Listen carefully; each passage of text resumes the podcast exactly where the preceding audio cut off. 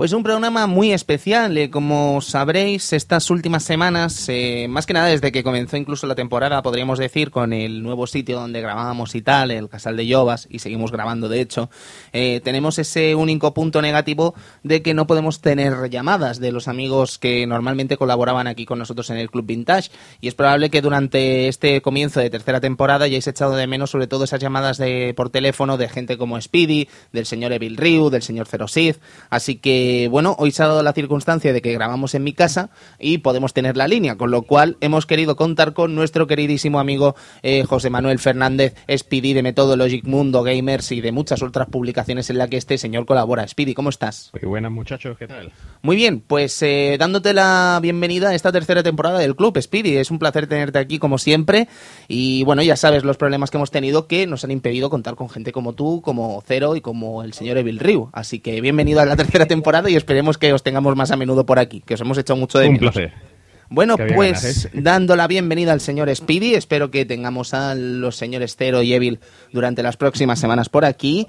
Eh, nos toca hablar del año 1987, nos toca hablar básicamente de eh, sucesos de que han ocurrido durante estos años.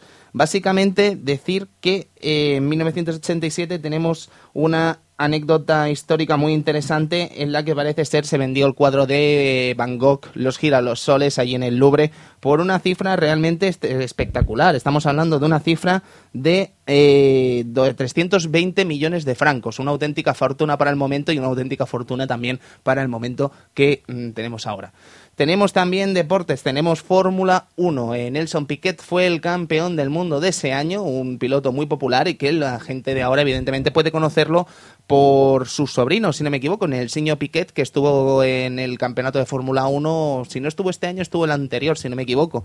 Eh, un personaje un tanto polémico este en el señor Piquet, pero Nelson Piquet es un auténtico campeonísimo de la Fórmula 1, un auténtico monstruo y una auténtica leyenda. En películas de 1987 tenemos el peliculón. ¿Cuál hemos dicho que teníamos? Arma letal, ¿no? Ar- arma letal, arma, Arma letal. letal. Auténtico peliculón. del Mel Gibson y el Danny Glover. Vaya peliculón. Sí, Además sí, que depararía una ¿eh? saga realmente espectacular. Sí, sí, sí, sí.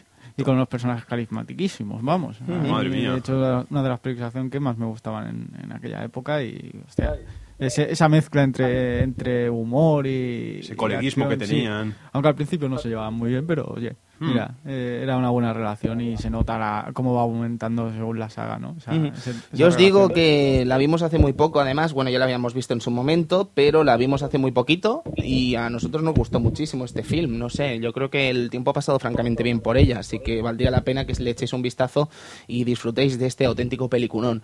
Música, amigo Edu, tenemos todo un Halloween, tenemos... Keeper of the Seven Keys Part 1. Oh, Eh, madre mía. One, eh, pues uno, para mí uno de los mejores discos de, de esta banda, con, con ese I'm Alive, con ese Future Wall, con, con esa canción insignia ¿no? de Halloween. Eh, ¿Qué más decir? no Hansen y... Halloween es de este disco, perdona. Edu. Halloween es de este disco, Ajá. Keeper of the Keys. uno. Ujú. Qué curioso, Halloween, Halloween, Halloween, qué eh. tonto soy. Ya, es que soy, soy un inexperto. Pues bueno, mi, eh, Michael Kiske, aquí el vocalista, y Kai Hansen, eh, guitarrista y compositor de muchas de las canciones, que más bien casi todas las del primer álbum son suyas. Y eh, un grupo power metal de, de lo- para mí de los mejores que hubo en, en aquella época y uno de los referentes en este estilo de metal, el grupo alemán Halloween. La verdad es que poco más que decir. Pues mi, podríamos mi, estarnos- mi nick era Kiske, era por Guilty Gear y por, por esta banda. o sea Ujú, que- O sea, qué guay, no bien. veas. Pues bien, pues dicho esto, ya casi que podemos empezar con eh, los juegos de ese año 1987, que para ilustrar un poco lo que pasó en ese año, os podría decir básicamente que salieron cosas como Street Fighter 1, Uh, cosas bien. como Mega Man, cosas Ah. como Metal Gear. Vale, o sea, estamos hablando de un año realmente surrealistamente bueno. Street Surrealistamente bueno, ¿eh? Street Fighter y Mega Man, ¿eh? Sí, sí, sí, el mismo ¿Qué año. Mira, pues ahora había salido el juego este, ¿no? Ha salido ya, sí, sí. Sí, sí. Eh, A ver qué tal está. Yo lo he probado esta tarde y te debo decir una cosa, Edu. Yo no sé si seré yo, que probablemente sea yo, ¿eh? que sea cosa mía. Pero la sensación que me ha dado es que se mueve un poco raro, tío. No, no sé, no, no, no sé. Le, eh, profundizaré en él esta tarde-noche porque me ha dado un poco de cosa. En un principio estaba hecho por fans, ¿no? Eh, Está, Sí, no, no, en un está- principio y en está un hecho final. por fans. Vale, sí, vale. sí, está hecho por fans. Tenemos otros juegos grandiosos del año 87 como Pac-Mania de Namco. Tenemos también un todo un Pocket Gal de Data East, Hombre, el juego de Pocket billar, Gal, el hombre, juego de- maravilloso. ese que se sacaban las tetillas. Eh, tetillas por doquier, sí, sí, sí, sí, muy grande. Y tenemos, entre otras cosas, Operation Wolf, también Wow. otro grande de los arcades de finales de los 80. Mm. Así que dicho esto, podemos tirar ya con el programa de hoy, podemos tirar con este maravilloso R-Type de toda una IREM. R-Type, amigo Edu, ¿cómo suena esto? Música, maestro, por favor.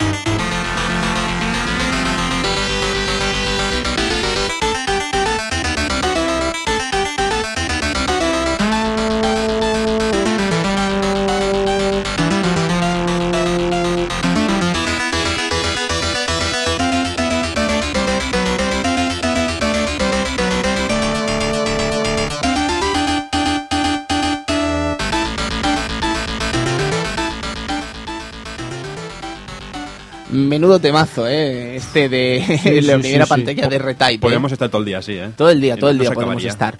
Speedy, eh, estamos hablando de todo una IREM, ¿eh? Estamos hablando de una cosa realmente monstruosa en lo que vendría a ser el arcade japonés. Estamos hablando además del acrónimo, que esto me he enterado gracias a la revista eh, Retro Gamer. eh, Innovation in Recreational Electronic Media. Es el acrónimo de IREM. Innovación y recreación del medio electrónico. Qué curioso, ¿eh? No lo había escuchado en mi vida. Eh, señor Speedy, ¿usted tu- tuvo el placer de probar esta maravilla por allá por finales de los 80? Sí, sí que lo tuve. Eh, yo creo, Speedy, viéndolo desde la perspectiva del tiempo y tal, eh, creo que Irem sentó casi un, un entorno gráfico realmente fuera de lugar en esa época. O sea, evidentemente había muchos juegos en, el 1987, finales de los 80, que podían competir, pero creo que en el género del Matamarcianos R-Type puso un punto y aparte en esa generación de, de gráficos y de arte dentro de un propio videojuego, ¿no? Pues se le unió a eso eh, el carisma que ya estaba demostrando la compañía con anteriores producciones y demás. Y el hecho de, de que aparte de basarse bastante en el concepto de Gradius, estaba la cosa de que está tan de moda el tema de Alien y tal, lo implementó en el estilo gráfico y así salió lo que salió. Porque estábamos comentando antes a micro cerrado, Speedy, eh, yo creo que, y creo, eh, yo francamente me vais a disculpar, yo soy un auténtico, un auténtico mm, mm, ignorante del género del matamarcianos y tal, no me salió la palabra ignorante, Eh, y estaba intentando estudiar todo lo que vendría a ser el fenómeno de retype y al final es inevitable pensar en Konami, ¿no? Es inevitable pensar en Gradius, pensar en Salamander y, y llegar a algunas conclusiones, ¿no? Porque no sé cómo lo veréis vosotros, chicos, pero Sí. si bien creo que Retype tiene algo que decir en este género, es muy probable que sin estos juegos de Konami Retype no hubiese llegado a existir nunca. Hay muchas cosas que de, de estos géneros de bueno de, de Nemesis y de Gradius que se repiten en, en R-Type, ¿no? Por ejemplo, una de las cosas más habituales, al menos para mí, es el hecho de, o en el Parodius también, el hecho de coger un ítem de velocidad y luego volver a coger otro ítem de velocidad y se va toda la mierda. es maravilloso. Es un grandísimo ejemplo, sí, sí, porque la liga es parda, ¿eh? Sí, sí. Hombre, porque en este caso es un juego que necesita más casi de, de precisión que de, que de velocidad en, este, en estos asuntos, ¿no? Y claro, te metes dos, dos speeds y ya la precisión te se va por ahí. ¿eh? Sí, como en todas tantas facetas de la vida, ¿eh? Te metes dos de estos de speeds y ya estás fuera de todo lugar. Pero, Speedy, eso que estábamos comentando, en lo que vendría a ser el género de matamarcianos, eh, sobre todo este en perspectiva ya mm, vertical, estaríamos hablando casi de, de un auténtico hit el, el trabajo de Konami. Eh, eh, repite la última frase. Eso, perdona. cortado un poco y no, me enterado. No te preocupes, digo que es un auténtico hit el- los trabajos que hicieron Konami antes de que llegase Retype por parte de Irem, ¿no? Sí, sí, sí. Y, y está claro que tuvo que influir pero no solo a Irem, sino a casi todas las compañías que desarrollaban a posteriori. Porque el concepto que, que ya lo, lo instauró Konami prácticamente con Scramble, si, si te das cuenta es lo mismo. Estamos ya con el concepto de scroll horizontal, eh, armas varias, mm, que si los misiles y tal, y, y lógicamente se influenció y Gradius fue el culmen de todo eso. Sí, sí, estoy totalmente de acuerdo. Y además es que estamos hablando de un grande, un gran clásico, ¿eh? Pero yo no sé, chicos, eh, cuando tuvisteis la primera opción con este retype, lo jugasteis en su momento o lo que sea, ¿qué llegasteis a pensar con él, no? Yo creo, Edu, por ejemplo, que tú tendrías más bien la ocasión con Super R-Type, ¿no? Que sin tener Sí, mucho que ver. eh, la verdad es que no, no tenía nada que ver ¿no? con el primer R-Type. De hecho, el, el Super R-Type sería como una versión nueva de, de R-Type 2, ¿no? con cuatro pantallas de R-Type 2, un poco distanciadas, un poco, pues sí, esta estaba en la recreativa en la pantalla 1, pues ahora estará en la 4 y con tres pantallitas más nuevas totalmente y claro, no tuve la, oportunidad de jugar a, a R-Type, al R-Type original. Después, a, a lo largo del tiempo, el siguiente R-Type que llegué a jugar fue el de Game Boy, Ujú. la versión de Game Boy. Yo el de Game Boy sí que le di, lo reconozco que le di bastante al de Game Boy, muy de pequeño además, no recuerdo exactamente ahora mismo, eh, he tenido que repasarlo para darle un vistazo y refrescar ese recuerdo, pero R-Type, eh, sobre todo también su versión de Super Nintendo que me dejó loco, pero es que claro, no tiene nada que ver con la versión de arcade, entonces mm, casi casi que ni servía, pero igualmente R-Type incluso ahora, jugándola ahora en, en 2012, lo que más me ha gustado casi casi ha sido todo el reto que supone este juego y lo inteligente que es en su factura y en toda su recreación de un universo eh, como biomecánico realmente espectacular. Es muy interesante, muy divertido y para sacar un rendimiento realmente salvaje de lo que vendría a ser esta franquicia y que de hecho la propia Irem le sacaría a lo largo de los años, Cristian. Yo la verdad es que este juego lo toqué mm, ya desde bien pequeñito en el Amstrad. Es una cosa rara que toque este tipo de juegos, pero mira, me toqué el Amstrad en Amstrad CPC, una versión que dentro de sus limitaciones era bastante sorprendente, porque como todos los R-Types, eh, la verdad es que está bastante bien, igual que la versión de- Master System que toqué posteriori y también es bastante digna. Y lo que más me cautivó de este juego, y tal vez uno de los pocos juegos mm, de naves que los tengo arriba del todo, no, por, mm, no porque no, no me más que nada porque no me interesa mucho este mundillo de los juegos de naves, porque no he tenido, no, no he podido jugar a tantos. Pero mm, tal vez lo que más me gusta de este juego es la posibilidad de, de, mm, mover el, op- eh, esta cápsula, este Option, Sí, esta- lo que- el, El addon, sí, el satélite. el satélite. Esta No manera de- salía el nombre, joder. No, no. Esta manera de mover el, el satélite para adelante, para atrás, eh, poder salvaguardarte el culo o el morro de la nave, eso me parece una cosa increíble. Sí, y sí. hoy en día es, un- es, es maravilloso. Bueno, y del Wave Cannon nadie habla. Espero que hable el señor Speedy del Wave Cannon, de lo que vendría a ser esta carga de poder. Eh, Speedy, eh, ¿tú qué, qué sensaciones tuviste con este título? Yo creo que, que el webcanon así atrapado era la primera vez que se incluía algo así en un videojuego, ¿no? Yo es que no me atrevía a hacer esa afirmación, así que si la haces tú me escudo con ella, ¿vale? Pero yo diría que no, yo no. He intentado repasar algunos clásicos de Konami y tal que tuviesen esto antes, pero yo no he visto ningún juego del momento que tuviese algo similar al Wave Cannon y de hecho yo creo que Dota R-Type, más allá del propio universo, más allá de la propia R9, más allá de, de- de todo lo que vendría a ser este R-Type, de una mm, identidad total, ¿no? Este Wave Cannon. Sí, sí. Eh, ¿Tú sabes cómo le decíamos en mi época? ¿Cómo le llamabais? El gargajo. El gargajo. No, pues por Andalucía también sé de uno que le llamaban Lapo de Fuego, ¿eh? Y después lo tendremos por aquí hablando con nosotros, así que de escupitajos iba la cosa. No, pero Speedy, una cosa realmente loca, ¿no? Este retype en su momento. Bastante, bastante. A mí concretamente me sorprendió primero en sus conversiones domésticas, porque Mm. lo, lo pude ver en recreativa luego, después. Pero curiosamente vi primero esa versión de Amstrad, que dice Cristian, y que llamaba la atención, aunque venía de la de Spectrum y era muy parecida a la de Spectrum, pero cuando veías ese gusano de la segunda fase moverse, cómo se movía y tal, era impresionante. Sí, sí. Y, y, en fin, que, que es un juegazo que sorprende en todos los niveles. Y un, un ejercicio de ensayo y error absoluto. ¿sabes? Absoluto. Eh, lo que pasa es que yo no sé si estaréis de acuerdo con este retype, ¿vale? Que creo que es uno de los juegos que tienen la suerte de ser casi, podríamos decir, el juego que tiene la media de mejores conversiones de, de casi la historia del videojuego, ¿vale? Porque es que tiene conversiones realmente excelentes en casi todos los Sí, eh, lugares en los que ha salido. Ahora mismo estaba, está probando y viendo un poco la, la versión de Game Boy. Y la verdad es que también me está dejando con... no- pensaba que era, que era mi mente que me estaba haciendo la mala jugada de decir era bueno. Y ya estoy flipando y será algo malo. No, no, no. Era muy buena versión, eh, más o menos. Pero Todos luego se tienes- igual. Llegó a salir en Glore. En, Sí, el DX, DX. efectivamente. X. El- La cuestión es que incluso si nos paramos a pensar en ediciones que en teoría debería tener más problemas, como era la versión de Master System, por ejemplo, a ver, evidentemente no es un no es un pixel perfect, pero tiene bastante consistencia, ¿sabes? Juega bastante, se juega bastante bien. Sí, no, la verdad es que es bastante curiosa la versión esta porque, a ver, pese, pese a que todos, todo el mundo que haya jugado a esta versión de Master System se, dará- se acordará de que cuando pasaba un enemigo final todo se apagaba el escenario para que no hubieran ralentizaciones y aún y eso la sabía. Sí, sí, sí. O aquellos mm, sprites que mm, desaparecen, parpadeaban, desaparecen y dices, ¿dónde estoy? Pero igualmente la versión es mm, maravillosa. Para ser de, de Master System, y ojo, que no era una máquina... Era una máquina potente en su época, pero digamos que... Sí, que no tenía nada que hacer con la placa original. Ahí de- está. Y la verdad es que es una versión buenísima. Ujú.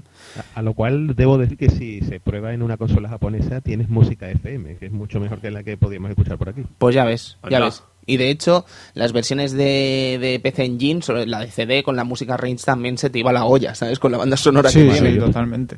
Y de hecho, Edu, eh, supongo que tú lo habrás visto, tiene una introducción de 7 minutos, ¿verdad? Sí, sí, una introducción, la típica de PC Engine, de, de estas que son como, como anime y que, que le ponen voces y sellos y tal. De estas que no vienen a cuento. Sí, ¿sabes? Que dices, bueno, pero oye, Que tiene, no vienen a cuento, como la de Zero Wing, ¿no? pero tiene su introducción y oye, pues está muy bien, la verdad. Es maravilloso, pero yo creo que todos estaremos de acuerdo que es precisamente esa eh, la- la- lo que vendría a ser el satélite, el Force, lo que casi impacta más a todo el mundo, ¿no? Porque tenemos un factor de estrategia realmente espectacular que no veíamos quizás en otros shooters, ¿no? Y hablo de factor estrategia porque es que eh, cada jugador puede jugar como quiera con su R9 y con su Force. Quiero decir, eh, no existe una estrategia, bueno, puede ser- haber una estrategia siempre más óptima, evidentemente, pero creo que lo que vendría a ser el uso del Force, el poder, una vez lo tienes, lo has conseguido y tal, el poder lanzarlo hacia adelante, lanzarlo hacia atrás, en el caso de que lo tuvieras en la parte trasera de la nave, o en su momento dejarlo independiente dentro del escenario para que use sus distintas eh, habilidades, que normalmente eran de disparo y tal, es un auténtico espectáculo, pero es que además es una mm, un add-on, digamos, para la nave que es eh, totalmente invencible, con lo cual también podemos jugar con esa particularidad. Eh, yo no sé cómo lo veréis, pero ya os digo, yo creo que casi casi la identidad de este R-Type reside en este Force y reside sobre todo en el rayo, en el beam. En el BIM, bueno, también hay que destacar las armas, digamos, las armas que vas cogiendo más tarde, eh, que también son, todo hay que decirlo, en su época eran, mm, bueno, y hoy en día son sorprendentes esos efectos.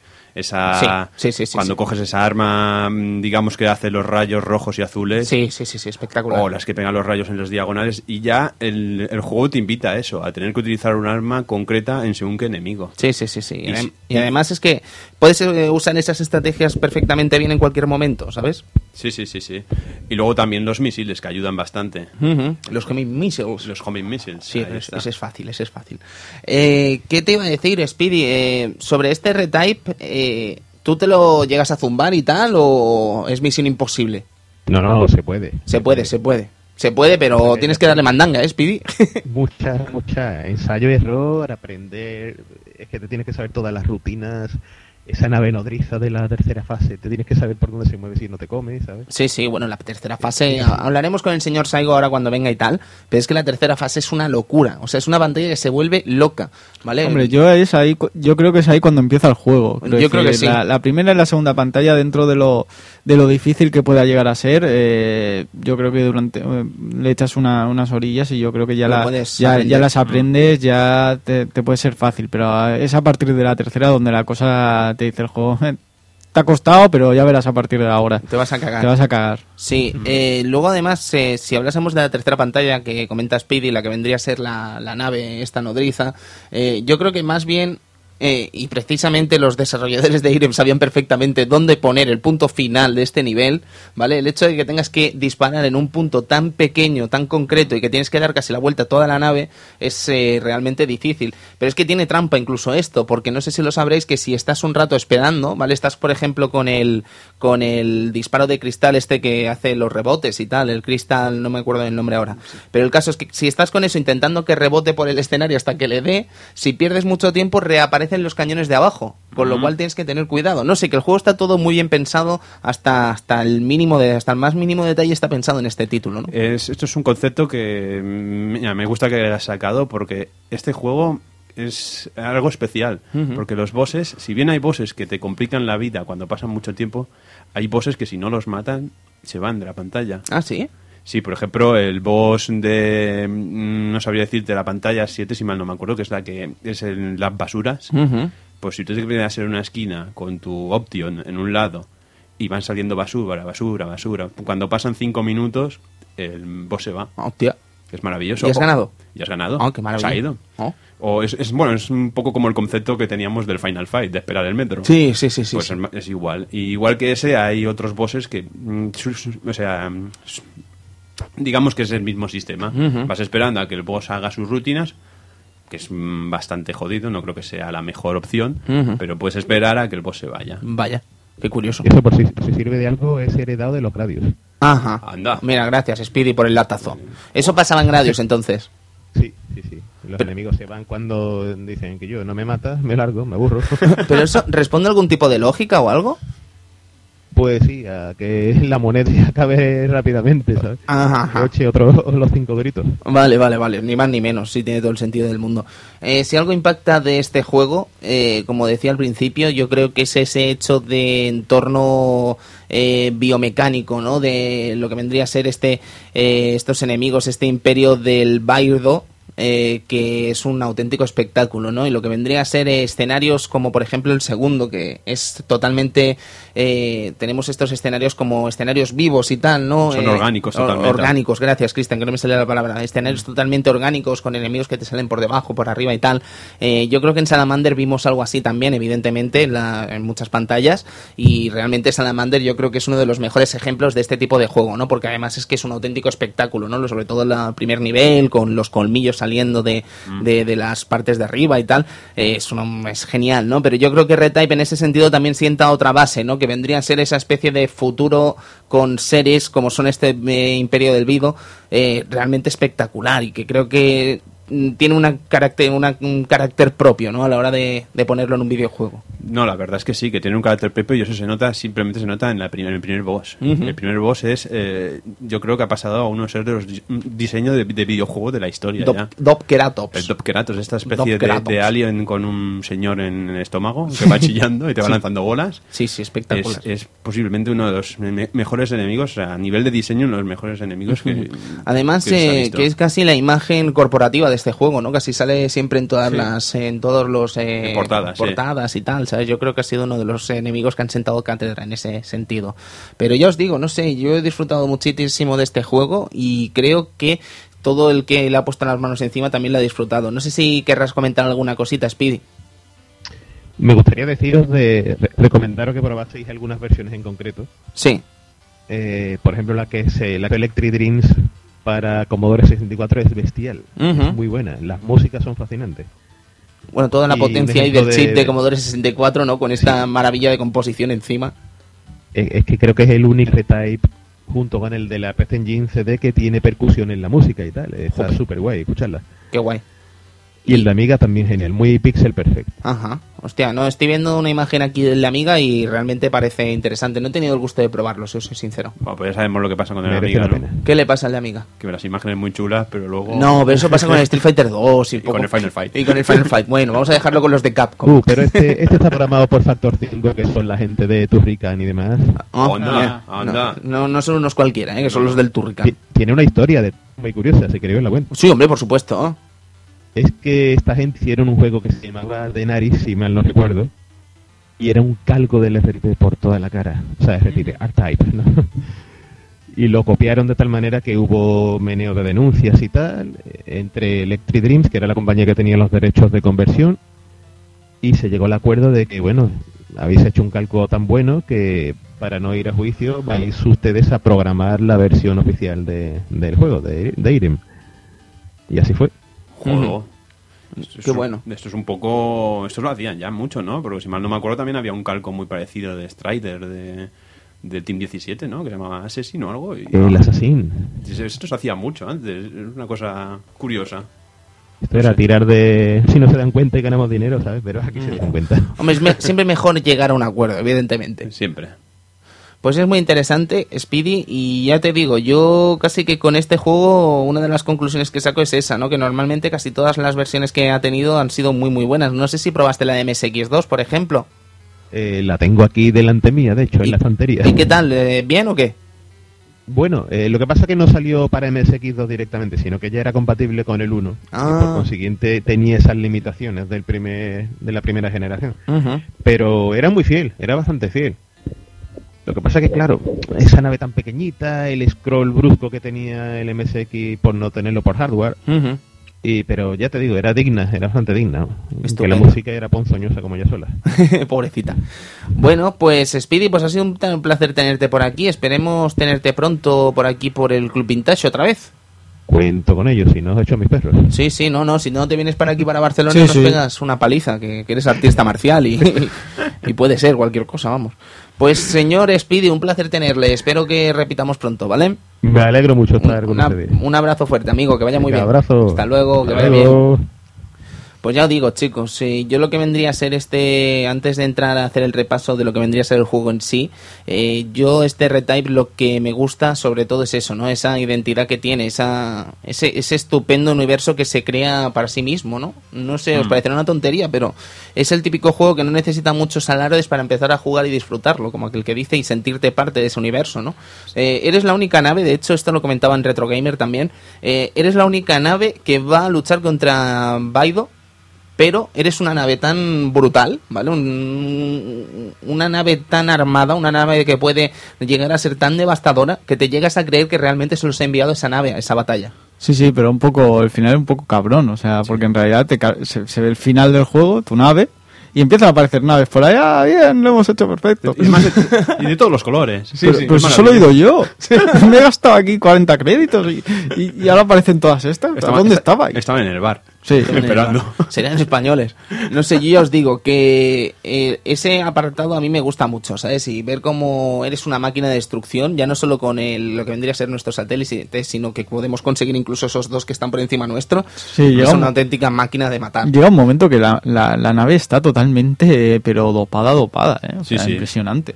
Pero eso no deja Pero, que... Exacto, eso iba a decir yo. No. O sea, a pesar de que estés totalmente dopado, de que estés totalmente protegido casi por tres flancos de los cuatro por los que en teoría podrían atacarte, en- no siempre con todos los ataques, evidentemente, porque los láseres te los comes, pero ya te sientes bien, pero estás Pero, muerto. ¿sabes? pero te puede despiertas, fallar, estás sí, muerto. sí, sí. Es que cualquier bala, una bala que se vaya por otro rumbo que no piensas que va a ir, te puede matar. Además, de, de el- hecho, eh, tiene ese factor IREM, ¿vale? Mm, No sé si llamarlo factor IREM, después consultaremos con el señor Saigo también, pero tiene ese factor que tienen juegos como Saigon Onindu o Legend of Hero Tomma, y como deben tener muchos juegos de IREM, que si no te lo pasas a la primera, como aquel que dice, olvídate. ¿Vale? Sí, si tú porque- llegas al tercer nivel y pierdes todo lo que vendría a ser todos los satélites y todas las ventajas que tienes, ya lo tienes muy complicado para poder salir adelante sin ello.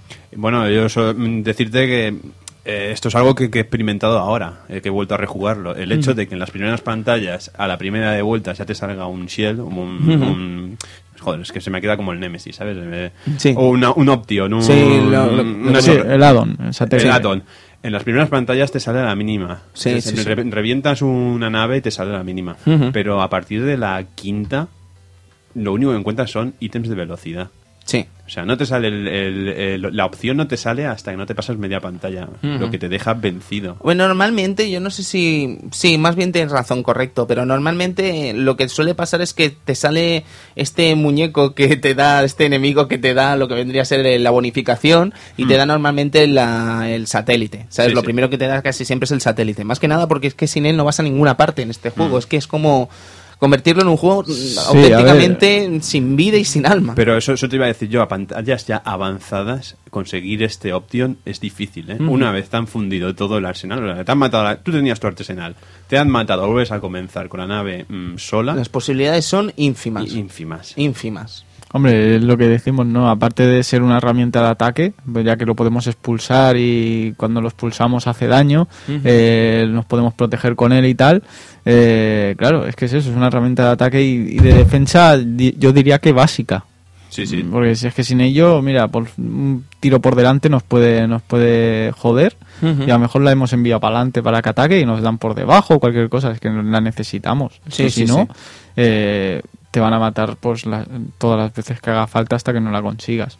Lo bueno es que el juego tiene esos, esos, esos, decirlo, esos checkpoints, ¿no? Eh, a mitad de la pantalla que te dejan ese, ese punto de guardado ahí, pero claro, si has perdido ya el ítem, el addon, mm, te- a veces pues prefieres hasta empezar de nuevo la pantalla que, que empezar desde ese checkpoint que te ha dado el juego. Pues sí. Yo ya te digo, Edu, que yo normalmente si me matan en R-Type casi que prefiero comenzar de nuevo y armarme a fondo para llegar a esa pantalla y pasármela, pero ya te digo que es muy difícil. Bueno, también tenemos el hecho de que antes de luchar contra un boss, lo más posible es que te toque un option. Pero es, el, digamos, el último ítem o el penúltimo.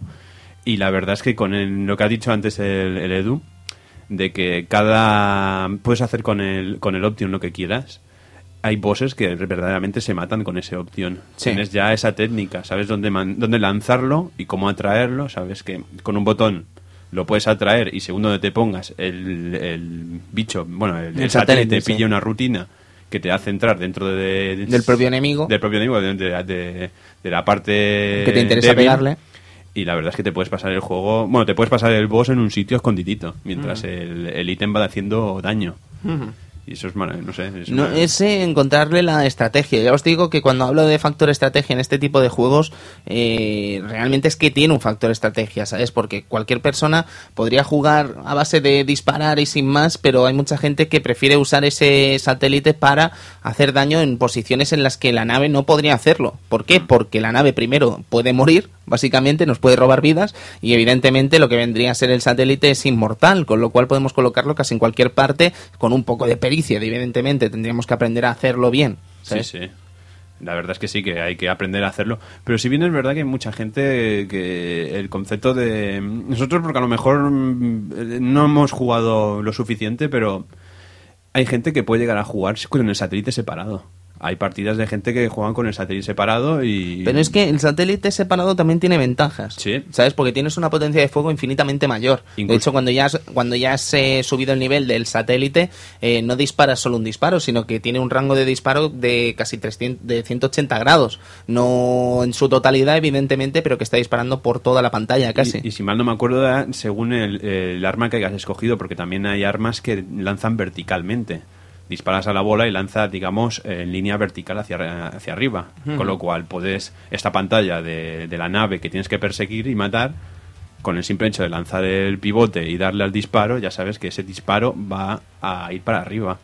Y hace un poco un arco de 90 grados. Sí, sí, sí, correcto. Mm. O sea, el juego, eh, el principal, la principal grandeza, como ya hemos dicho, aparte es, es esa dificultad tan, tan sumamente elevada, pero es que claro, te dan tantas opciones a, a hacer cosas y a poder moverse con, con el addon a, a nuestro gusto que, que de verdad lo, aprecias, ¿no? Eh, aprecias todo lo que, lo que puede llegar a hacer la nave y llegar con una, con una nave hiperbestia en, en según qué momentos. Eh, y también están los bosses que, que, que también son, son peligrosos, pero no sé hasta qué punto es más, más, más fácil llegar al boss, hay más difícil llegar al boss o matar al boss. Porque, por ejemplo, la primera pantalla llegas al boss y sabes que con dos disparos cargados, tres, es- va a morir. Pero lo que nos ha costado llegar a ese boss, Ha sido una mm, sudor y, y lágrimas. Sí, sí. En ese caso, eh, hay veces que piensas eso, ¿no? ¿Qué es más difícil, llegar al matar al boss o, o la, o la fase en sí? Yo ya te digo que normalmente es la fase en sí. Mm, casi, casi. Chicos, que vamos a parar un segundo, ponemos un poquito de música y esperamos al señor Saigo para abarcar lo que vendría a ser esta parte tan interesante del programa, que será todo el R-Type en sí. Vamos, ahora volvemos.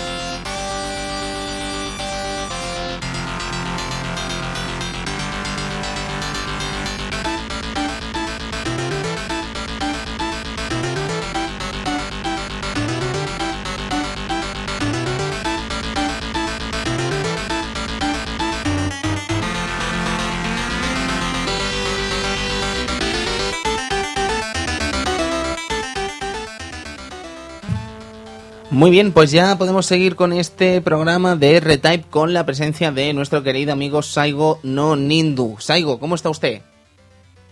Pues muy bien, aquí a bordo de la nave R9 calentando motores y ya ready go. Sí, sí, pero vamos a hacer una misión realmente suicida y loca, Saigo, porque aquí se puede jugar a este juego de dos maneras. Se puede jugar como jugamos aquí nosotros, los mendas lerendas, es decir, empieza la misión o, o aparece el, el, el bicho este, el Power Armor, que es el que te da la- la- los distintos, las distintas eh, options y tal, y te estrellas con él y haces el ridículo, o te lo pasas como el señor Saigo con una vida y a tirar millas. Joder, macho. ¿Vale? Sí, sí, sí, porque está, está el vídeo en YouTube. Siempre que viene el señor Saigo es para decir que es un jugador realmente eh, sobresaliente, ¿vale? Pero sobresaliente incluso de matrícula de honor, podríamos decir. Ustedes se van al canal Saigo no Nindu, o sea, Saigo no Nindo U, ¿vale? Todo esto. Y buscas el Red Type y tienes al señor Saigo hablando con ese, esa gracia y ese salero gaditano que tiene, jugando al R-Type como si estuviese dando un paseo en el Nano Illusion, ¿sabes? Como si estuviese en el Nano Illusion, el pavo, ¿sabes? En el R-Type, bim bam. Jodo. Una cosa realmente loca. Pero Saigo, esto,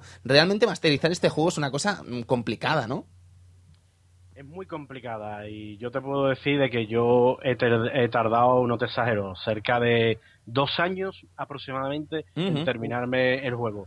Más que nada porque mm, jugaba, lo dejaba aparcado, eh, me agobiaba, me volvían a matar tropecientas mil veces, eh, me quedé atascado, no te exagero, cerca de seis meses en, en la fase, en la quinta o la sexta, que ahí, vamos, esa fase, vamos, es muy complicada. Y un buen día, pues así de churro, pues me salió un pequeño ahí truquito, por, por decirlo de alguna manera, para poder eh, cargarme a, a- a ese enemigo que me estaba dando tanto por culo. Digo, y nada, pues ya pasándome eso, pues me logré terminar el juego. Bueno, pues si os parece bien, chicos, casi que siendo tan poquitas pantallas podríamos ir tirando poco a poco para ir hablando con el señor Saigo de estos niveles, ¿no? Pero antes de empezar con eso, Saigo, a mí me gustaría preguntarte, tú que eres eh, una de las personas que más le gusta el universo de Irem y tal, R-Type, eh, ¿qué te parece en líneas generales? ¿Qué sensaciones tienes de este juego cuando lo ves por primera vez? Pues mira, R-Type supuso una auténtica innovación dentro del género de estos de shooter. La, la utilización del módulo con posibilidad de ponerlo hacia atrás y hacia adelante y luego también potenciarlo, pues fue todo un acierto. A todo esto eh, teníamos la posibilidad de cargar la barra de energía y soltar el conocido lapo de fuego, como, como digo yo. Sí, sí. Hemos descubierto, Luego- Saigo, que si allí en Cádiz lo llamabais el lapo de fuego, hemos descubierto que el señor Speedy en Sevilla lo llamaba el, el escupitajo. O sea que de, po- de esputos iba la cosa por allí por, por Andalucía. Luego, eh, luego pues, también teníamos unos colegas que eran los, los satélites, eh, que, estaban tanto arriba y abajo de, de esto de, de la nave. Eh, luego unos excelentes gráficos, escenarios de lujo, los enemigos final de fase se cuidaron con muchísimo eh, cuidado, eh, siendo, vamos, espectaculares y sobre todo gigantescos. Mención especial al enemigo de, de esto de la primera fase, eh, o el gusano de la, de la, de la segunda. eh. De hecho, Cristian cuanto- comentaba, comentaba antes, Cristian, amigo Saigo, que probablemente el primer enemigo es uno de los más representativos casi de, incluso de la historia del videojuego, porque es que es un enemigo este Dockeratops eh, realmente espectacular que, que una vez lo ves flipas, eh, ya no, es, es un diseño realmente espectacular. Es, como una especie de, de esto de Alien, ¿eh? si, si os dais cuenta. ¿eh? Sí, un alien con componentes mecánicos y tal, y además con el Exacto. tipo este en la tripa, es Sí. una cosa realmente espectacular. un enano lanzando bolas de. Siempre bueno, una mola, cara, no sé lo que era. siempre mola eso, Sí, siempre sí, un, sí. mola. Un gorrinillo del espacio ahí. Sí, Ahí está.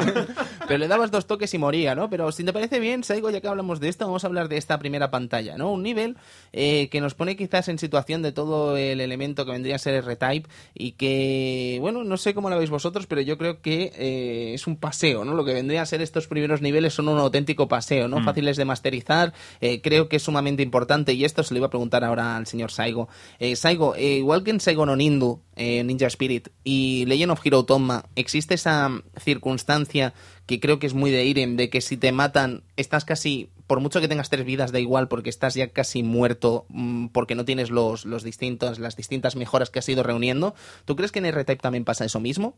Sí, sí, por supuesto que sí. ¿eh? De hecho, la partida que yo subí, mm, tengo que decirlo, que tuve la, la suerte y más bien tuve a toda la corte celestial Encima mía para, para podérmelo pasar.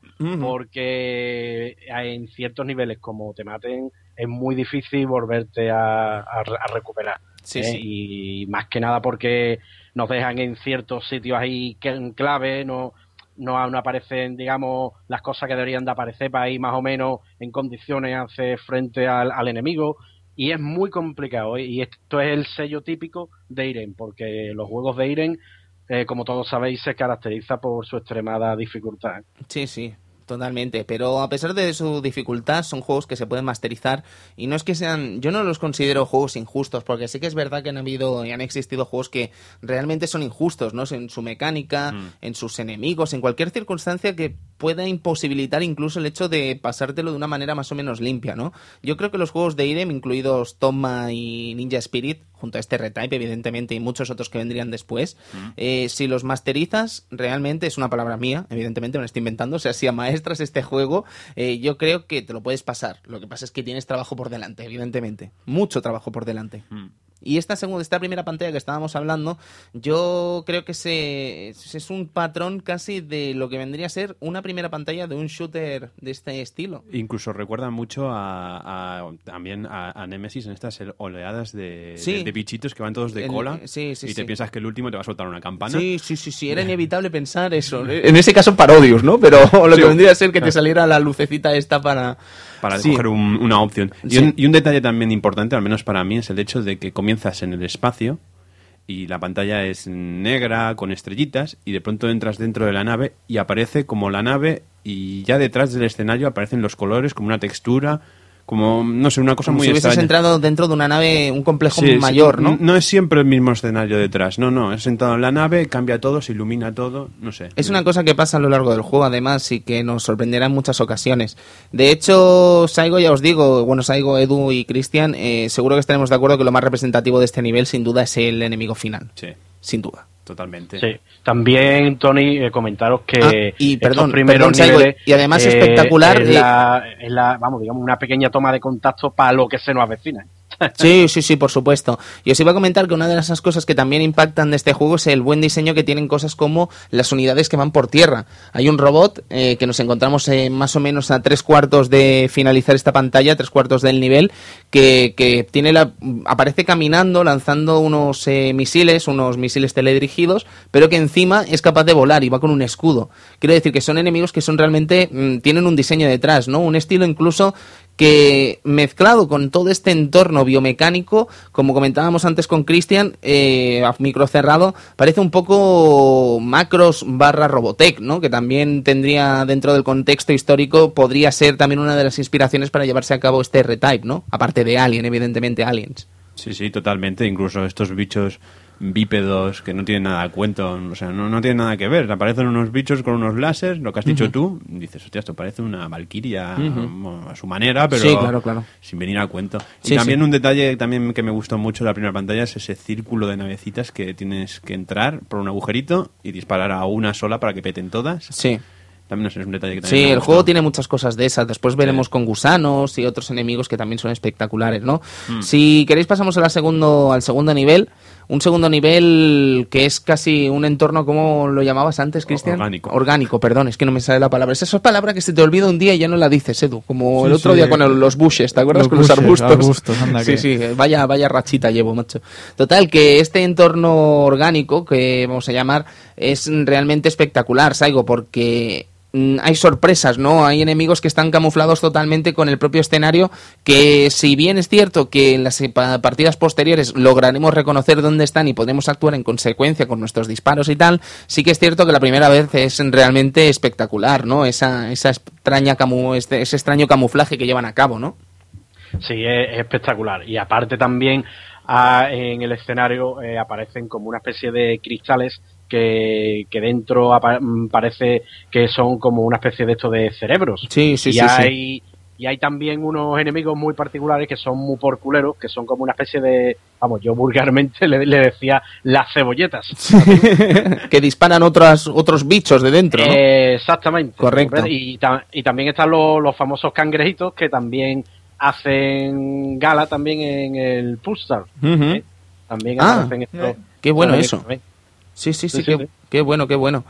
Y yo creo que lo más sorprendente de este nivel, estaremos de acuerdo, es el gusano que aparece al final del juego, ¿no? Un gusano con una, un movimiento establecido, no es random en absoluto. Casi todo lo que pasa en R-Type, de hecho, tienen unas trayectorias definidas normalmente, o casi siempre tiene una trayectoria definida, ¿no? Pero esta trayectoria es muy cabrona, hasta que llegas a entender la trayectoria, realmente te vuelves un poco loco, Sí. ¿no? Y recuerda ayer, Edu, jugando contigo, ese momento en el que nos metimos en medio del gusano, como entre miedo y épico, ¿no? De Sí. pensar, oh Dios mío. Estamos haciendo bien, lo estamos haciendo Sí, bien. sí, sí. Pero lo curioso es eso, ¿no? Que, que te sale este gusano en, en- a, eso a, a los tres cuartos de la pantalla y después te descubres que va a ser el, El parte boss. del final boss. Sí, sí, sí. ¿no? Y te deja un poco impresionado, ¿no? También la, la transición es tan rápida entre nivel y nivel, ¿no?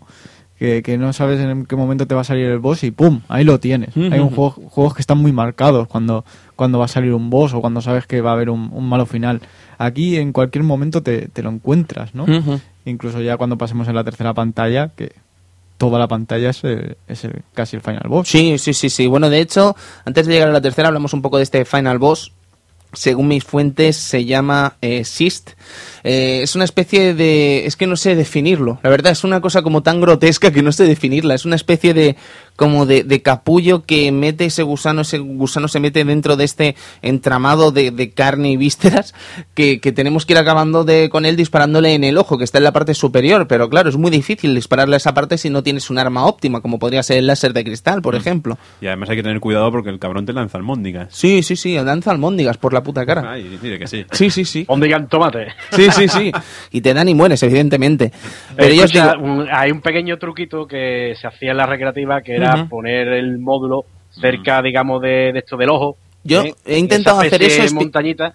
Sí. Y si te pone, digamos, a un, a un nivel, digamos así, bastante preciso, pues pasa el gusano por encima de, de esto de la nave y no, y no te mata. ¿eh?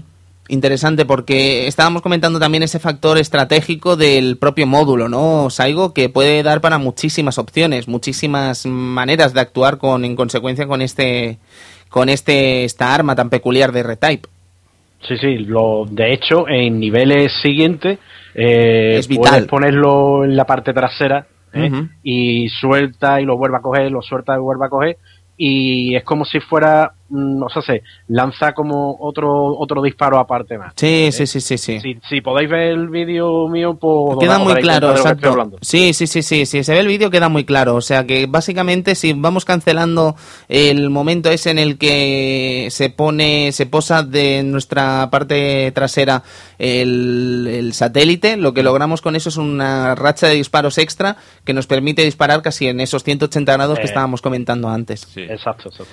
Así que eso, señor Saigo, llegamos a la tercera pantalla, una pantalla realmente espectacular. ¿eh? Estamos luchando ahí contra esa nave nodriza que es realmente un espectáculo y yo creo que es uno de los momentos que más Sí. marca de este juego. Sí, aparte, como ya he dicho antes, yo creo que aquí es cuando empieza la, la dificultad del juego, ¿no? Cuando ya empiezas a decir, aquí aquí vas a flipar, ¿no? Ya con el primer tiro tan rápido que te pega la primera sí, parte de la nave, sí. que como no la primera vez que, que, que, que lo haces o, o te lo comes o lo esquivas por poco, "Buah, me va a disparar, pero va tampoco va a ser gran cosa y de repente te encuentras el tiro que va a una velocidad impresionante, ¿sabes? Y dices, hostia, pues voy a tirar para arriba. Sí, sí, sí, sí. No, es espectacular esta pantalla, muy corta, pero es muy espectacular porque te estás enfrentando a una nave que son como, yo qué sé, 100 R9s, 100 de tu tamaño a lo mejor, una cosa Sí. realmente loca. Y además de, de- de la inmensidad es el hecho de que hay zonas inaccesibles. O sea, tienes que romper primero va- varias partes de la, de- del, del armatoste para descubrir que hay cañones arriba que te están dando por el culo y no sabías dónde estaban. Sí, sí, sí, sí, sí, correcto. Pero bueno, básicamente es eso, porque es el propio, o sea, la propia pantalla es el propio enemigo final y eso es un concepto también muy interesante, ¿no? Eh, Saigo, la pantalla guapa yo creo que es la siguiente, ¿eh? esta pantalla con, eh, Edu le llama minas, pero a mí me suena muchísimo lo que vendría a ser este clásico de Atari llamado Centípede. ¿Vale? Porque es Sí. que las propias, eh, digamos que son unos seres rojos que van trazando un dibujo mm, que, que si lo tocas ese dibujo que dejan ahí puesto en la pantalla te matan, ¿vale? O sea, estamos hablando de una putada realmente grotesca, ¿no?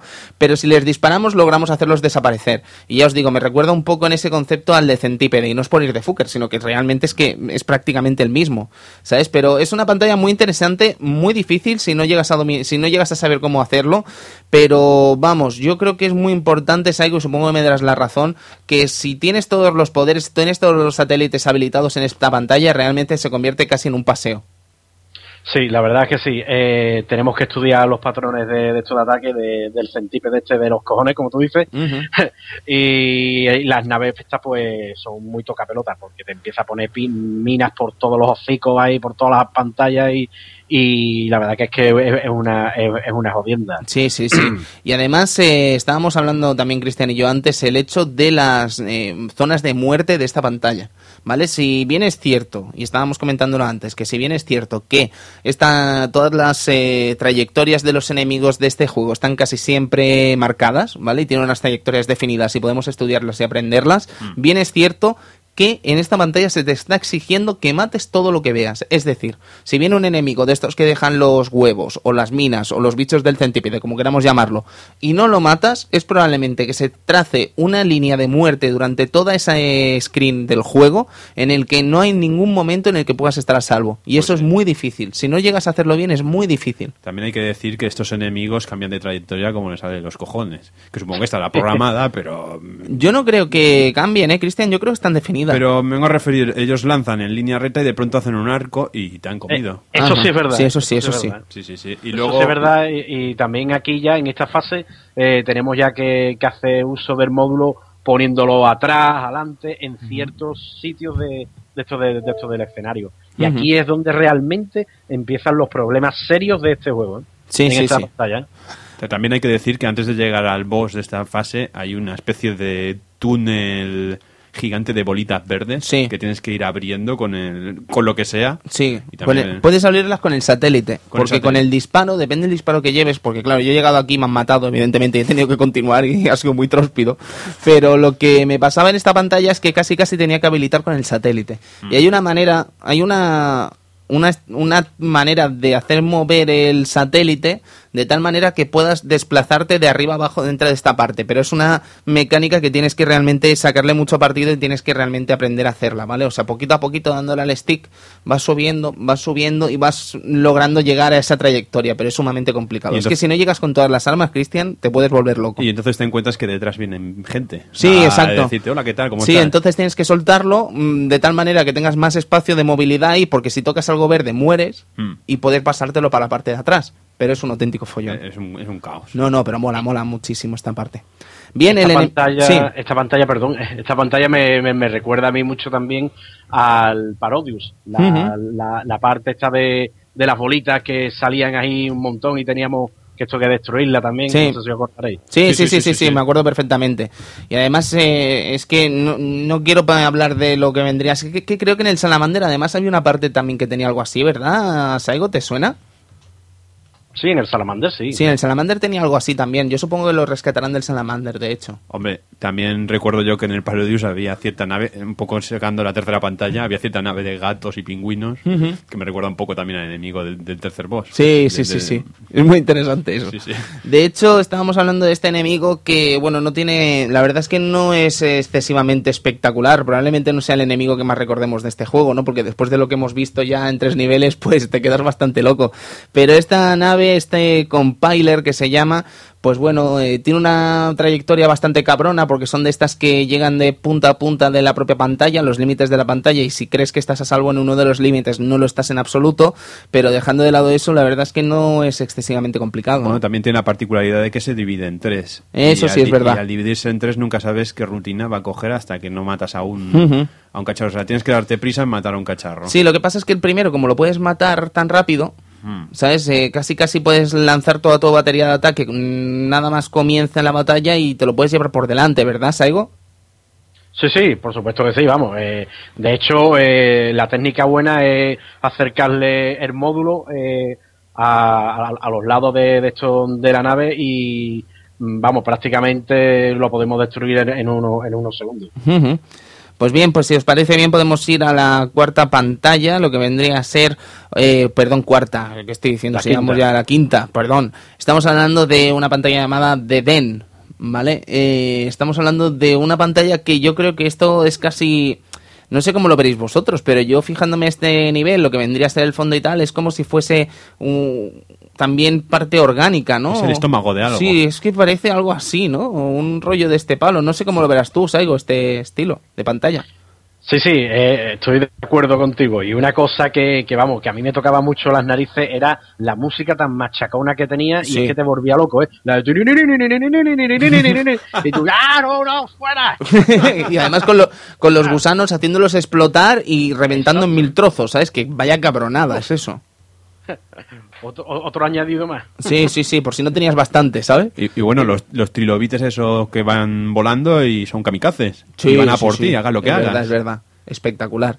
No sé, esta pantalla tiene cosas buenas. Además hay un momento, seguro que lo recordaréis, en el que nos están atacando un montón de naves con armas láser.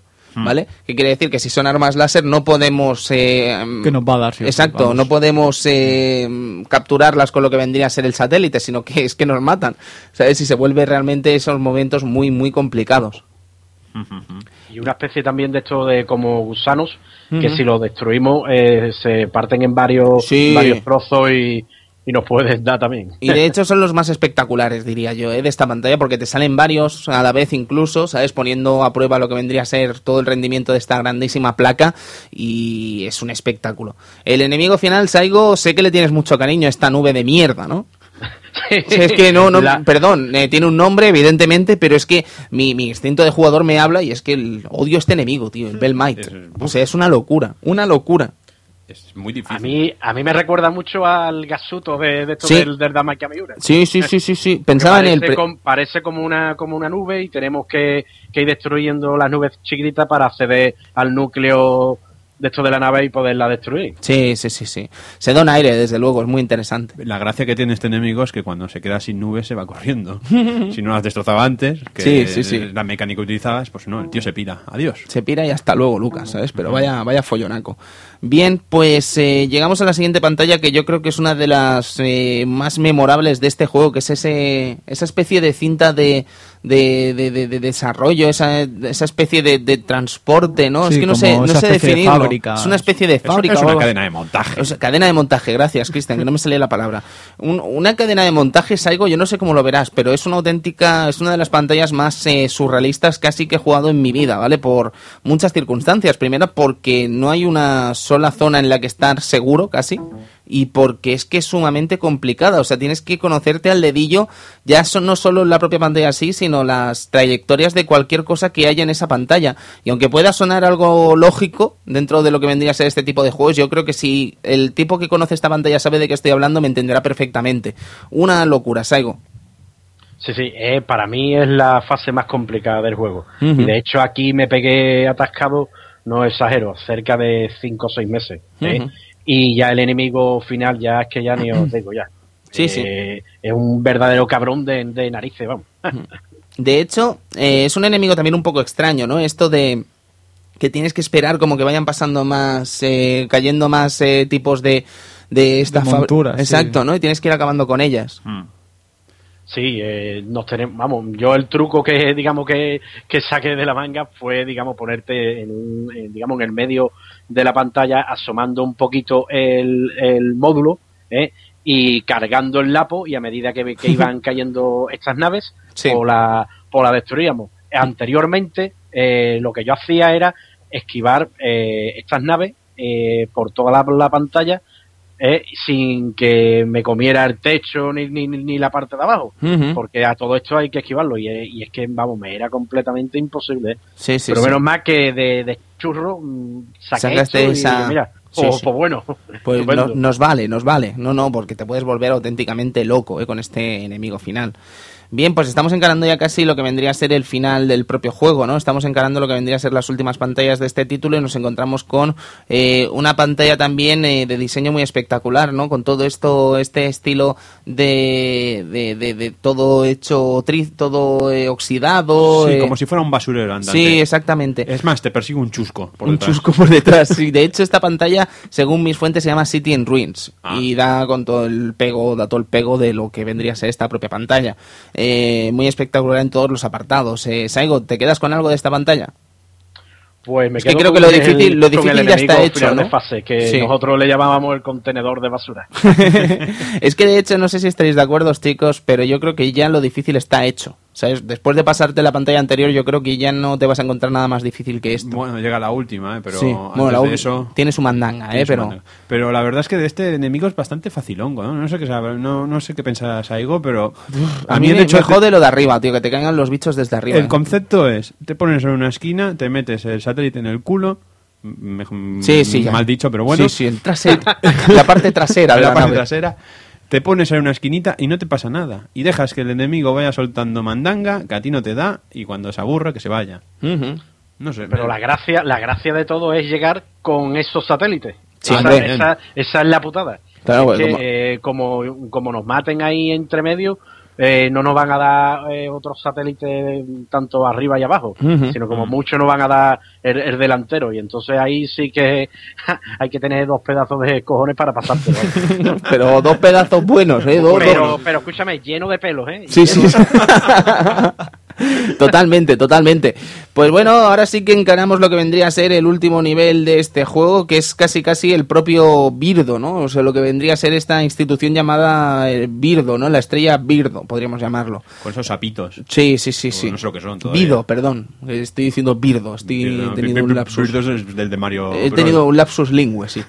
Pues total que eso, que esta pantalla pues también muy, muy guarra en muchos sentidos. Yo no creo que sea más difícil que la de la fábrica de montaje, pero esta es muy guarra también. No, no, sí, sí. Y luego los, los bichitos de estos verdes cabezones que te persiguen. Lo bueno también es eh, saber, yo creo, a veces usar eh, qué armas usar en cada, en cada pantalla, ¿no? Y, y quizás aquí te venga mejor usar unas que otras. Y ya os digo que no sé, que ese toque que le da R-Type al juego es muy, muy interesante. Sí, sí que es interesante, sí.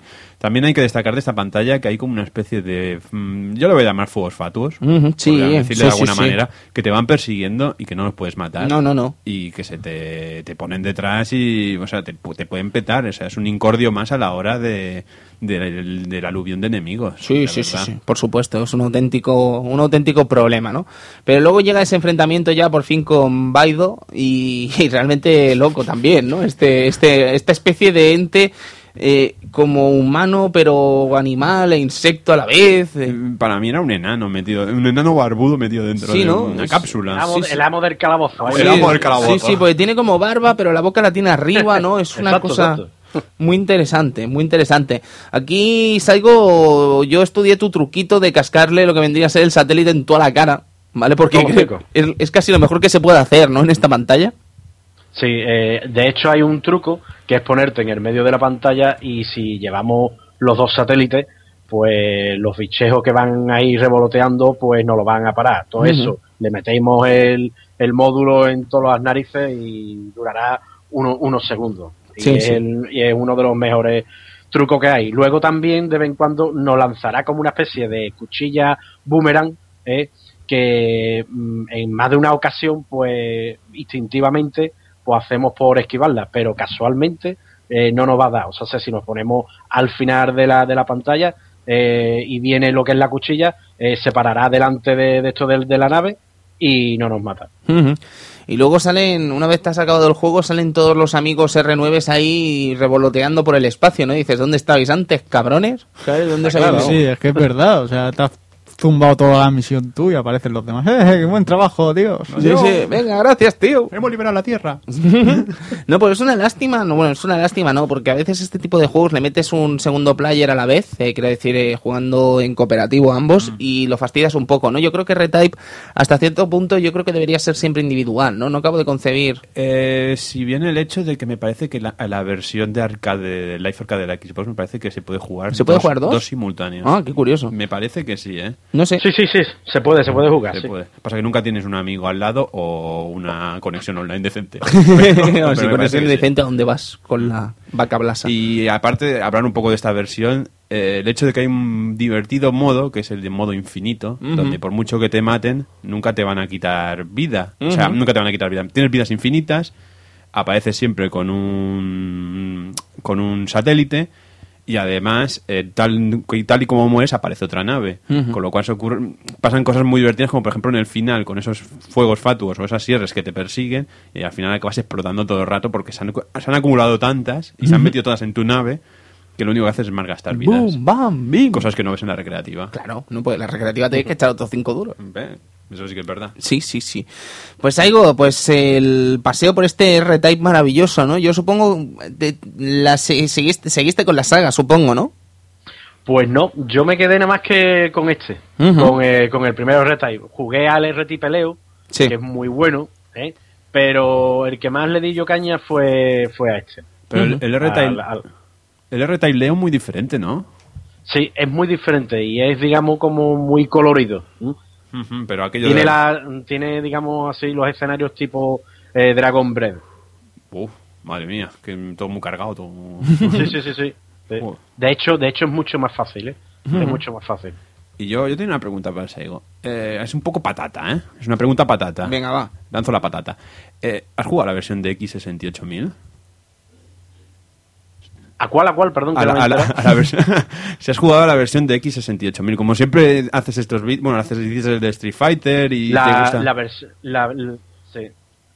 la, la versión de X68000 he, he jugado y te puedo decir ¿eh? Sí. que me quedo con la, la- con la de PC Engine Duo.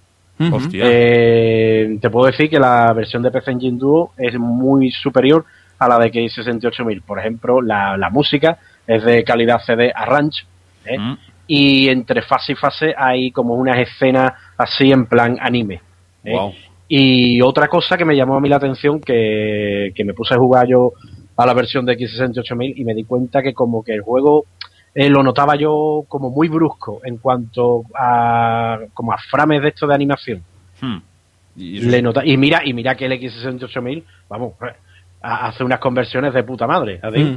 pero le noté yo este esta cosita, digo, "Uf, qué cosa más rara, ¿eh?". y, y la del y la de PC Engine Duo, vamos, es que es chapó, es chapó, y luego las músicas, todo, todo. Me quedo con la de PC Engine Duo. Otra vez la, la amiga NEC demuestra de que es única haciendo conversiones. Sí, sí, desde luego, porque vamos, que siempre acaba haciendo conversiones también muy buenas. Quizás la de X68000 a veces tengan la fama y que normalmente la tienen por, por prestigio y por lógica aplastante, pero NEC, PC Engine también ha hecho grandísimas, eh, Sí. Grandísimas Bueno, juegos. que- Wing, tío.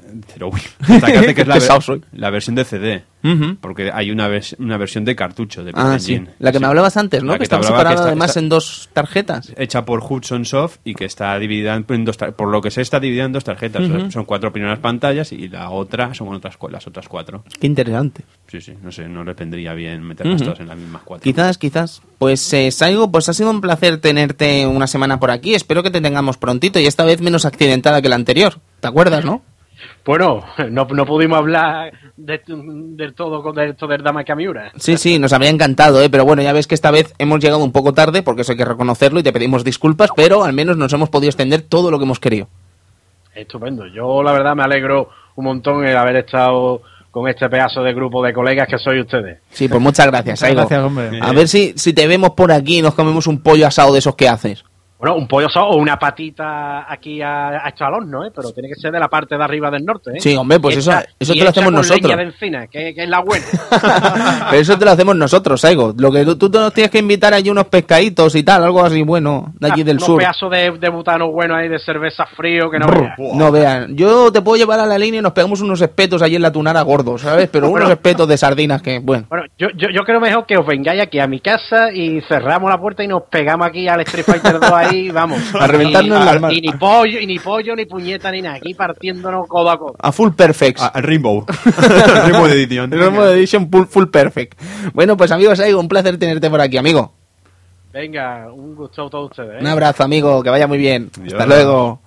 Ay, el Saigo, un tipo espectacular. Os recomendamos, como decíamos antes, la visita a su canal en YouTube, Saigo no Nindo. Saigo no Nindo. Sí, pues Eh, siempre lo recordamos y creo que lo voy a recordar otra vez por el Facebook para que entréis porque es realmente espectacular. Además se aprende mucho de este hombre, Sí, ¿eh? se aprende mucho a jugar porque se notan los años, lo- se nota el, el hecho de, de- de- no ahora que tenemos créditos infinitos según en qué versiones jugamos y venga, toda la torera, hoy me los paso en una tarde, no, aquí se nota el juego bien jugado. Sí, sí, sí, yo creo que, bueno, aprendes, ¿sabes? Eh, copiando al maestro Saigo aprendes muchas cosas, evidentemente, ¿sabes? Y R-Type, eh, yo creo que no habríamos llegado a zumbárnoslo si no hubiese sido por eh, los vídeos de Saigo, Sí, en el que se copian estrategias, eh, podemos jugar como juega él, intentarlo, quiero Ya. decir, o inspirarse e intentar jugar así, ¿no? Hombre. Entonces te vienen ideas. Es difícil, ¿eh? A veces poner, poner en práctica algo que ves en un vídeo también eh, es complicado. Pero te pone unas pistas, ¿eh? Te pone unas pistas, sí, pero también hay que calcular cosas, hay, hay que saber que, que no te vas a poner nervioso o, te va- o vas a hacer una cosa que, mira, pues casualmente él la hace de una manera, tú pues, la voy a intentar hacer de otra y te, te matan, porque aparece una bala random que no la veías por ahí. Claro. O sea que también es un juego que eh, hay que jugarlo mucho, hay que meterle muchas horas, hay que aprenderse muchas rutinas en según qué momentos. Eh, es un juego muy, muy especial en ese sentido. Juegos que hay que, que hay que aprender. De la vieja que hay escuela. que aprender, es Ujú. que no, no hay más. Eh, ya lo decíamos también en, en Ghost and Ghost, ¿no? Eh, hay que aprender a, a jugar, hay que aprender a, a moverse, hay que ver las rutinas de los enemigos, etc- etcétera, etcétera. Ujú. Interesante. Pues bueno, pues con esto casi que podemos despedir este programa de Retype viendo lo que vendrá en las próximas semanas. El Retype, un juego realmente recomendadísimo, un juego en el que podríamos habernos parado incluso en la mitología del propio título, pero es cierto que eh, si bien en Retype en algunas eh, ports explicaban cosas de esa historia que tiene, también es cierto que en el arcade quizás no se escribió tanto. Eh, la mitología, todo lo que vendría a ser esta historia de R-Type, se escribe o se reescribe a partir de las siguientes entregas. Entonces, quizás, como sabemos perfectamente que R-Type volverá en alguna de sus vertientes más famosas aquí al Club Vintage, pues valdría la pena dejarlo para esos momentos, ¿no? Pues Así sí. que lo dicho, amigos, eh, vamos a ver qué tenemos para las próximas semanas.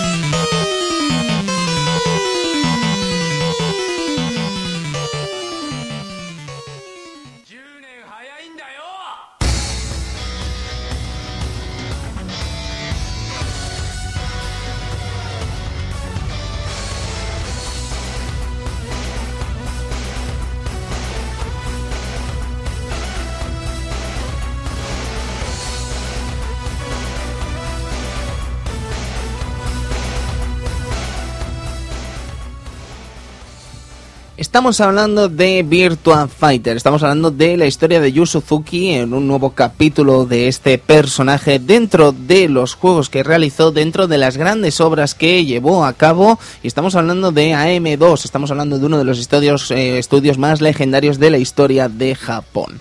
Virtua Fighter, caballeros, en una semanita aquí en el Club Vintage, en un poquito más de una semana, suponemos, Sí, porque sí. tenemos eh, Temas navideños. temas navideños y somos humanos. Así que eso, intentaremos hacerlo lo antes posible, pero ya os decimos que Virtua Fighter será el último programa que hagamos antes de las vacaciones de Navidad, que supongo durarán dos semanitas más o menos. Dos semanitas para preparar la pieza que viene a continuación.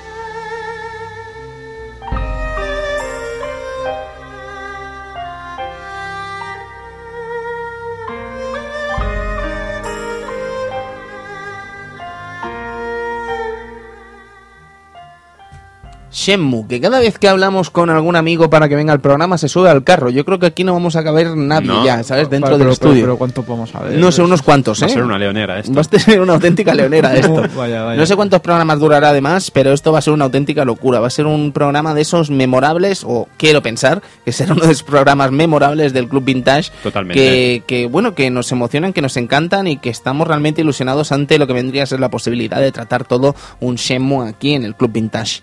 Así que eso en poco, eh, ya para el año que viene, para 2013, pero Sí. aquí con nosotros este maravilloso, maravilloso Shenmue. Así que nos vemos ahora, perdón, se me ha trabado la lengua. Shenmue, aquí en el Club Vintage, en muy poco tiempo, en 2013, pero ya, aquí con nosotros. Shenmue, Yu Suzuki.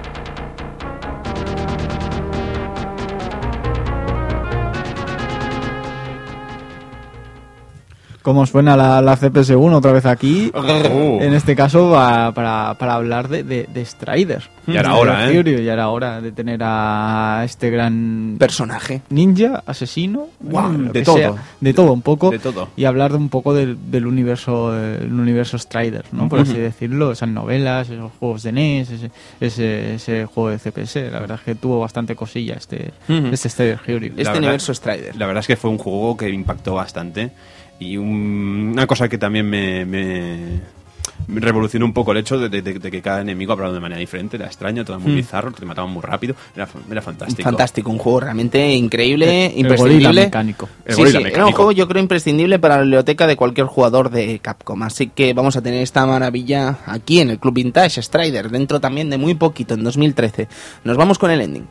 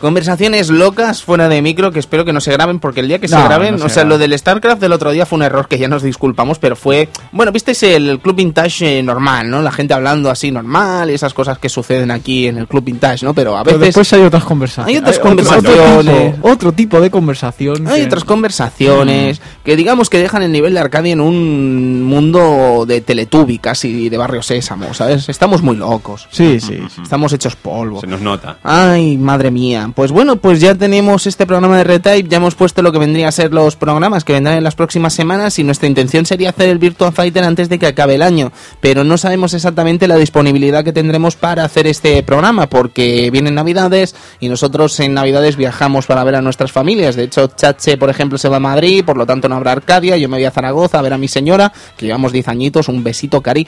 Eh, Edu tiene que ir a cositas por aquí también por Igualada y tal, y el Cristian pues se queda por aquí porque tiene. Más bichos que una charca, ¿sabes? Entonces, eh, no, pero lo que quiero decir es eso, que en Navidad pues eh, nos vamos con muchos de Bueno, nuestros seres queridos, os excepto. Cristian. ya me quiero a mí mismo, ¿no? Soy un ser propio. no, pero hablando en serio, que eso, que cada uno pues que no podremos hacer el programa porque no estaremos aquí, lo que pasa es que intentaremos, intentaremos, y quiero dejar bien claro ese intentaremos en la medida de lo posible, dejaros el programa antes de que se acabe el año. Pues sí. En su defecto, que se acaba el año y que no ha habido el Club Vintage, que es una posibilidad que podría pasar porque nos conocéis perfectamente y nosotros os prometemos que damos lo mejor de sí, o sea, quiero decir, intentamos hacerlo lo mejor posible e intentamos no fallaros nunca, ¿vale? Pero a veces os fallamos, y es cierto. Además, yo creo que será justo porque estaremos masterizando el Virtua Fighter. Eso es verdad. En sus dos versiones, bueno, más, más bien en la segunda, porque la primera masterizarlo. Ujú, Hombre, mm, tienes un mandanga. Sí, sí. Pero lo que quiero decir es eso, que en el hipotético caso de que os fallásemos, eh, espero que no, eh, que tengáis una muy feliz Navidad y una muy buena entrada al año 2013. Así que eso, amigos, no sé si vosotros también querréis felicitar las fiestas. Básicamente sí, eh, feliz Navidad y feliz próspero año nuevo. A ver que, que esperemos trae? que, que sea mejor que, que este que 2012. este 2012. En muchos sentidos, además. Pues yo también, felicidad, feliz año nuevo a todo el mundo, feliz Navidad, que os traigan muchas consolas antiguas, de estas japonesas, que cuando se enchufas al revés se te peta la resistencia no puedes volver. Eso te pasó a ti, ¿no? Eso me ha pasado a mí con mi Saturn. Muy bien, Y- Cristian, muy bien. Y que te- todo, todo sea felicidad. Exacto. Pues bien, amigos, lo dicho, que si no nos vemos, pues feliz año y felices fiestas. Y si nos vemos, pues os felicitamos dos veces y aquí quedamos como, vamos, como, Como unos- señores. Sí, sí, sí. Así que eso, amigos, disfruten de los juegos del pasado, disfruten de los juegos del presente y disfruten del futuro, ya que sin él y sin ese pasado no se construiría algo tan estupendo como los juegos que analizamos aquí en el Club Vintage. Lo dicho, nos vemos en nada, en espero en una semanita y si no, pues nos vemos el año que viene. Hasta luego y gracias. Adiós.